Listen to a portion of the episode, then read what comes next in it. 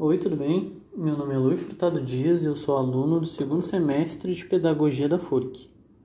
E esse podcast é a forma avaliativa da disciplina de Elementos Filosóficos da Educação. Dentro dele, eu vou abordar um dos três temas escolhidos, que no meu caso foi o tema da educação feminista. E como base para tudo que eu vou estar tá falando aqui dentro do podcast, eu tive outro podcast da disciplina como base e mais dois textos, nos quais são eles: Por um Feminismo Afro-Latino-Americano, da Lélia Gonzalez, e um artigo denominado Mulheres no Capitalismo Notas para uma Educação Feminista, da Larissa Lousada de Assis.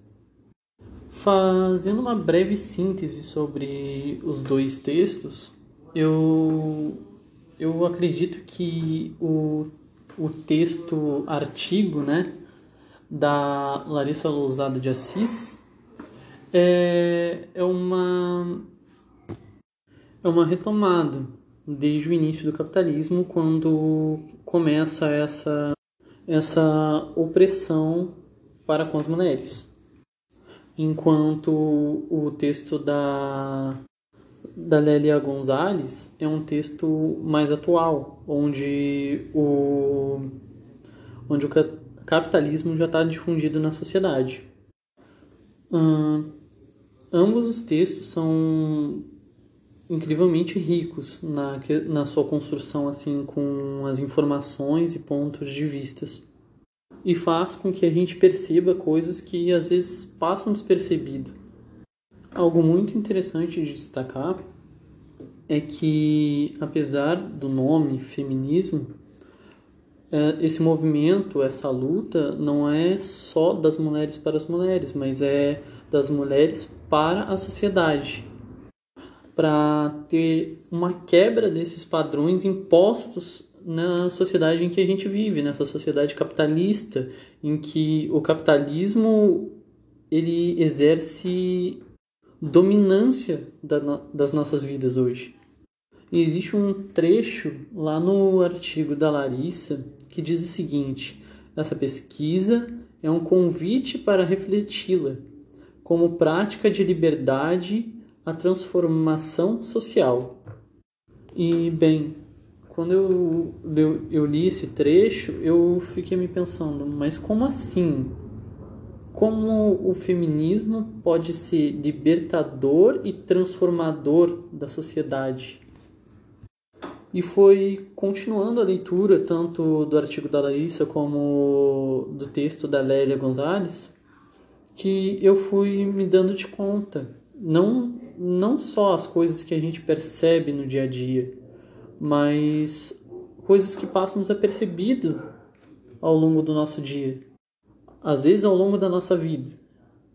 E ler esse texto da Larissa me fez perceber que a nossa sociedade está sim sofrendo um retrocesso. Nossa sociedade está sim sendo vítima do chamado conservadorismo, do elitismo, do preconceito, de tudo que o capitalismo vive. E enquanto o texto da Lélia Gonzalez vai falando de uma, de, um, de uma atualidade, das formas como a, o feminismo se encontra na atualidade, o artigo da Larissa vai fazendo essa, esse resgate histórico. E os dois juntos faz com que que a gente desenvolva mais o nosso pensamento.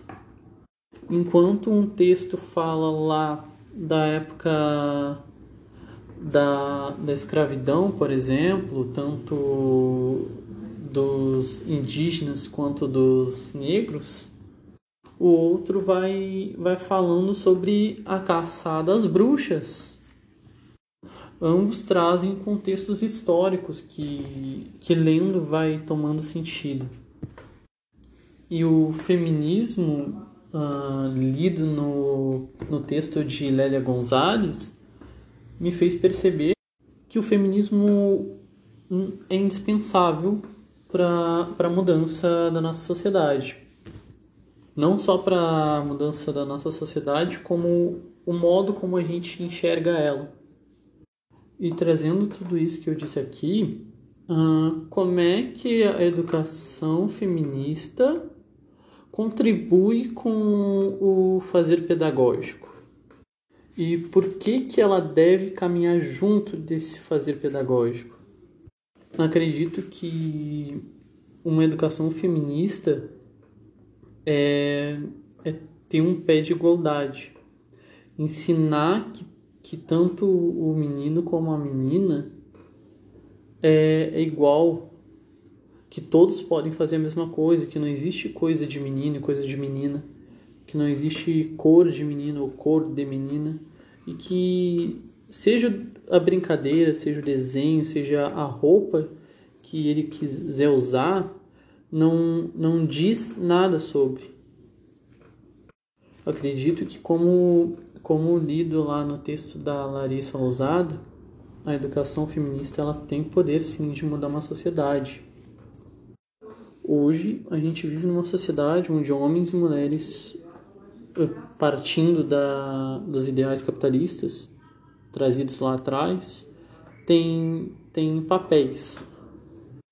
E como acreditam os conservadoristas e também tem sido destacado ali no artigo da Larissa, o, o capitalismo faz acreditar que o papel da mulher é apenas dentro de casa, enquanto o do homem é trabalhando e, e que a mulher é vista como um objeto como fonte de prazer para o homem e como cuidadora, educadora do lar e, e, e de filhos.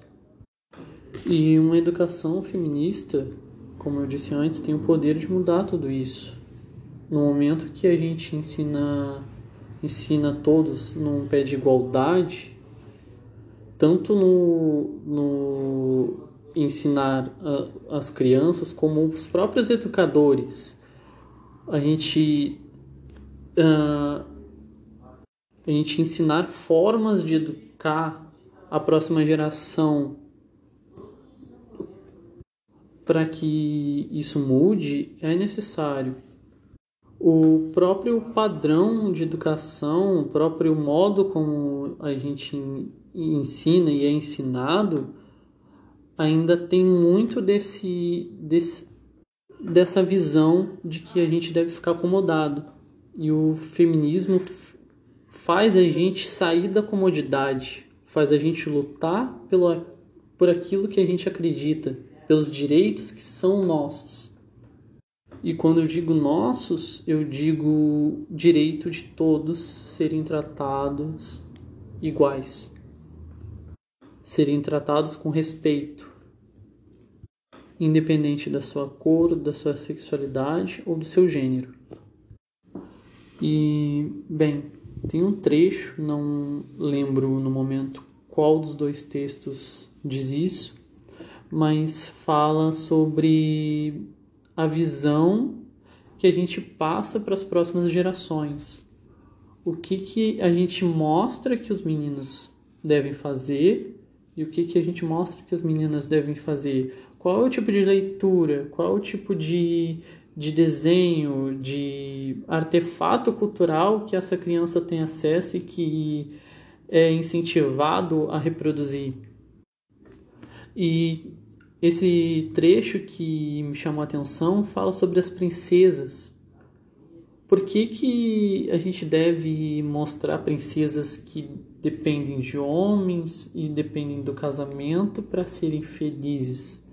Por que, que a gente não começa a, a se desvencilhar de algo que a gente já deveria ter, ter parado de, de demonstrar, de incentivar essa visão?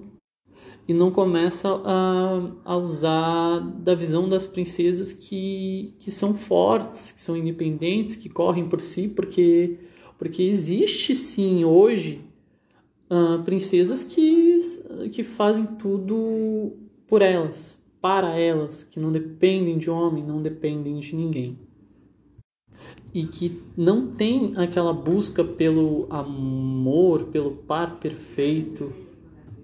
À medida que, que a gente dá exemplos positivos assim para as crianças, não só para as meninas, mas para os meninos também, né? Porque princesa não é só coisa de menina.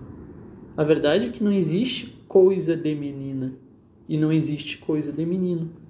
No momento que todos somos iguais, a gente tem direito de gostar das coisas, a gente tem direito de fazer as coisas.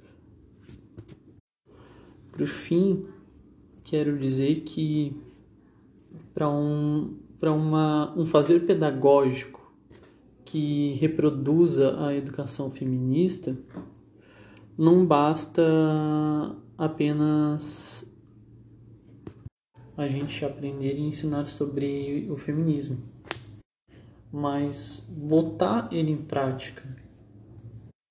Apesar de já ter falado bastante, eu ainda gostaria de falar muito mais sobre educação feminista. Mas para fechar o podcast, um, eu só quero dizer que uma educação feminista é aquela que ensina respeito, ensina igualdade, ensina a não ter comodidade. E acima de tudo, ensina a aprender. E quando eu digo ensinar a aprender, eu quero dizer incentivar a ter gosto pelo conhecimento. Porque, como eu acredito, é o conhecimento que torna tudo possível. É ele que faz de fato as coisas mudarem, junto da vontade de junto da vontade de fazer algo que realmente vai fazer diferença. Bom, esse foi meu podcast. Espero ter me feito entender.